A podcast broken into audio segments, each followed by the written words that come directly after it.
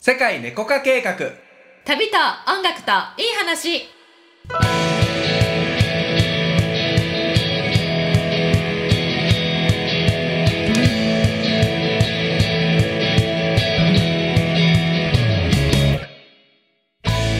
こんにちはたけちゃんですゆりこです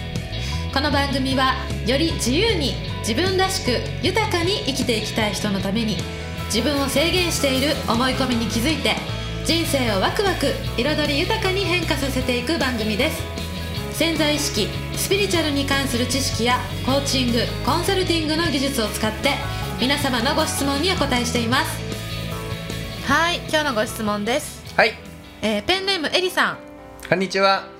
えースタンド FM の収録を楽しく聞いていますはいためになるお話参考にさせていただいていますはいはい、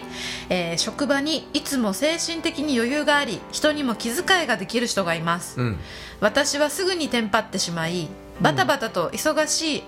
忙しいアピールをしてしまう傾向がありほそれをやめたいと思っていますうほどうしたらいいでしょうかというご質問ですねうやめましょやめましょううはいとそうですねやめましょやめようと決めるとね、はい私たちいつも言ってますうこそううですするねと決まめずる,、決めるはい決めるとこからなりたいなじゃなくてねよしもう絶対そういうのやめるって決めるのそうねでもさその決めるっていうのもやっぱ理由がいるからねもう私絶対こういうの無理みたいなさやっぱそういう思いがないとさうんやめれたらいいなで終わるかもしれんよねそうやねんな、うんなんでやっぱそのバタバタしててめちゃくちゃ損だなとかバタバタすることによって自分はどんな不利益なのかとかそうねを書き出してみるといいかもしれないね、うん理由を洗い出すっていうね、そうだうねん、まず決めないといけないんだけど決めるにしても理由が大きな理由がうんないとさ決めれないから、うん、うん、エネルギー必要だからねそうね多分だけど、うんそのバタバタと忙しいアピールをするテンパってしまうっていうことの方が、うんこの今エリさんねうん実は余裕がある人より、えっとうんメリットを享受してることもあるんですよそうだねだからやめられなやめていないんだよねうんやめたいとは思うけどやめるとこまでは行ってないうん例えばさそのテンパってバタバタ忙しいアピールしたらさうん人がさ大変だねって言ってくれるとかさすそうごねい頑張ってるよねっていうことがさめっちゃ嬉しいみたいなのとかさ、うんうん、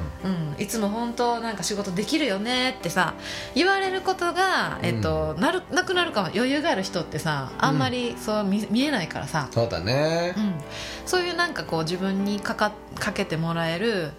なんかいつも大変そうやけど頑張ってねみたいなことがあの嬉しかったり実はしてるのかもしれへんしそうだね忙しい私イコールさできる仕事のできる私みたいなさ、うんなんかその自己はセルフイメージにすごいつながってることもあると思うのよ。まあねうん、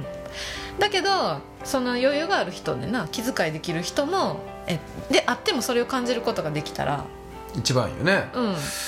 うんまあそのさ忙しくしてるっていうのは日本の文化的背景もあるよねうんだって日本ってさ、うん、結果出さなくてもさ仕事をいっぱいしてる人の方が評価されるみたいなさはいはいはい感じがない,、残業結果だけしてる方が前も言った出けしどて、うんうん全然仕事しないみたいな何あいつみたいなわかるわかる感じやろ、うんうんそれよりは結果出さなくてもいいから努力してめまちすゃくちゃ努力してる風の人がさなんかこの村社会のではさなんか評価されたりするからさそういうのもあるんじゃないそういう文化的背景そうやねうん評価されるという基準が、あの人なんかよく残って頑張ってるとそうか、そうそうそうなんか分からんけどこうすごく動いてるみたいな、うん、 イメーよくジ動分いてるみたいな結果出してなくても結果とそうやねうんかるなそれあるかもね、うん、それあるんじゃない合理的じゃないからなそういう人の判断ってさ、うんマネージャーもさそうやって評価されてきたからさ自分もそうそだねれ受け継いでいくこともあるしねうん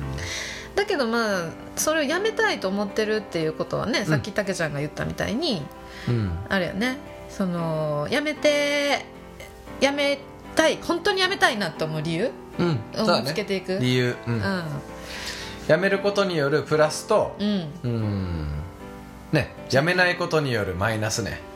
やこれめな洗い出すといいんじゃないそうや両面こかのらま洗い出ますこのままいくとうん5年後10年後、ね、の私はどうだろうってイメージしてみる、うんうんうんああこれは嫌だなっていうね思いをそうねイメージして、うんうんうんあとはじゃあこれやめてもしどっしりが構えて余裕がある人になったらどうかなみたいなそうねう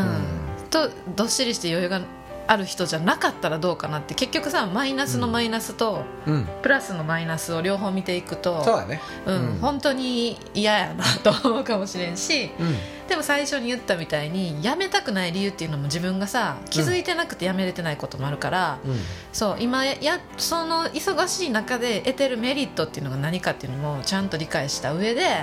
それは、うんあのー自分がなりたい方になってもさ手に入るぞっていうことも見つけていってほしいかな、そうだねと思います。はいうん、きっと素敵な、えー人に気遣いができる方にエリさんになると思いますよ。